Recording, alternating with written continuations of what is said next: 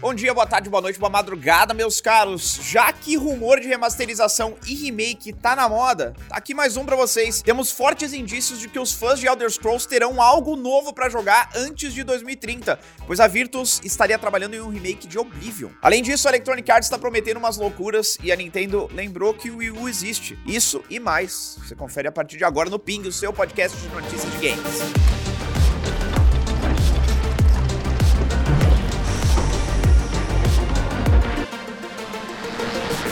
Temos vazamentos. Uma pessoa que se diz ex-funcionária da Virtus e que teve sua identidade confirmada por mods do Reddit, que é quem tá desenvolvendo o remake do Metal Gear Solid 3, publicou umas informações sobre projetos no qual o estúdio de Paris da produtora está envolvido. É aquela coisa, verificaram a identidade, as informações se são verdadeiras ou não, só o tempo dirá. Mas em todo caso, relançamento de The Elder Scrolls 4 Oblivion para segurar a galera enquanto uma sequência de Skyrim não vem. Segundo essa fonte, o codinome do projeto é Alter, e ainda não foi decidido se ele vai ser chamado de remake ou remaster. O jogo estaria sendo desenvolvido através de um sistema de pareamento, rodando tanto na engine original quanto na Unreal 5. Basicamente, os gráficos são gerados e renderizados dentro do motor da Epic, enquanto gameplay e física ficam a cargo da tecnologia original do jogo. A ideia é lançar o projeto entre 2024 e 2025. Mas não foi só isso que essa pessoa vazou, ela também falou sobre Massive, um outro projeto interno que seria uma mistura doida entre Monster Hunter e Shadow of the Colossus, com chefes gigantescos em um mundo pós-apocalíptico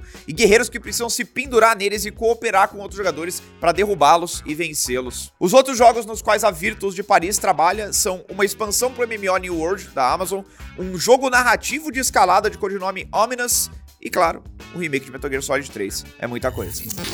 Essa próxima notícia aqui é, para mim, uma certidão de óbito de uma ex-grande franquia de jogos de tiro. Mas aí você conversa com o seu otimismo e vê a conclusão que você vai tirar por conta própria. Em um encontro com investidores realizado ontem, a Electronic Arts explicou, em termos brandos, que Battlefield retornará como uma reimaginação em um ecossistema verdadeiramente interconectado. O que, que isso quer dizer?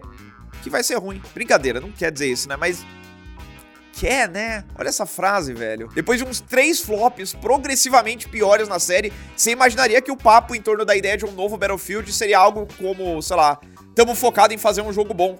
Mas não, tem que ser um ecossistema. Senhor amado.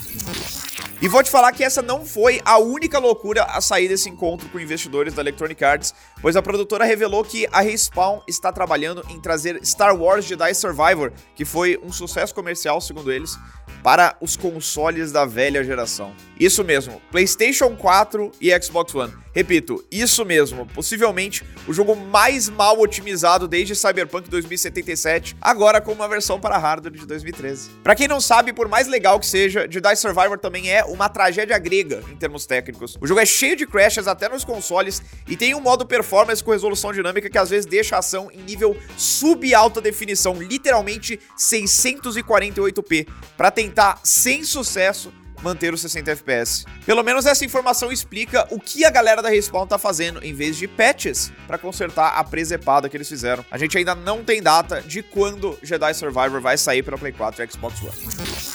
Notícia rápida e esquisita para trazer um pouco de felicidade para os três fãs do Wii U que ainda existem Brasil afora. A Nintendo anunciou que os modos online do Mario Kart 8 e do Splatoon original foram restaurados. A empresa tinha desativado em março os serviços desses dois jogos de Wii U, que até hoje são os mais jogados da plataforma. O motivo seria uma vulnerabilidade de segurança que precisava ser consertada. Só que aí é aquela coisa, né? Será que eles realmente se importam o suficiente para consertar essa vulnerabilidade e reestabelecer o acesso dos jogadores? Infelizmente parece que sim. Mas aí o que, vocês estão esperando? Vão lá jogar Splatoon no Gamepad, cara. Eu tô usando humor aqui, mas tanto Splatoon quanto Mario Kart 8 são jogos facílimos de encontrar partidas online no Wii U. Inclusive, até Call of Duty Black Ops 2 ainda tem servidores movimentados ali. A galera é pouca, mas é dedicada.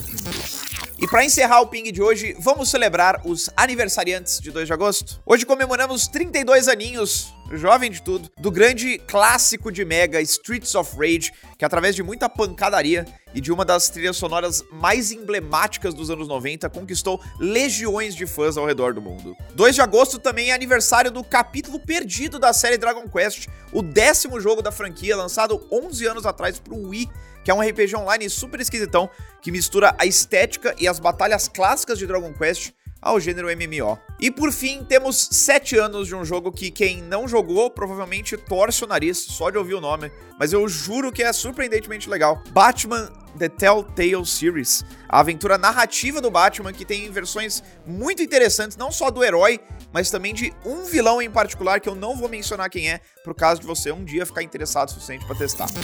E é isso aí, turma. Chega ao fim mais uma edição do Pink. A gente tá de volta aqui na sexta-feira. Não se esquece de curtir o vídeo, se inscrever no canal, clicar no sininho para receber a notificação de novo quando a gente estiver aqui de volta. E também não se esquece de recomendar o podcast pro seu amiguinho, pra sua família, avaliar no agregador de podcast que você usa aí para ouvir a versão em áudio, tudo, tudo de bom aí. Muito obrigado pela companhia e a gente se vê de novo na sexta-feira. Tchau, tchau.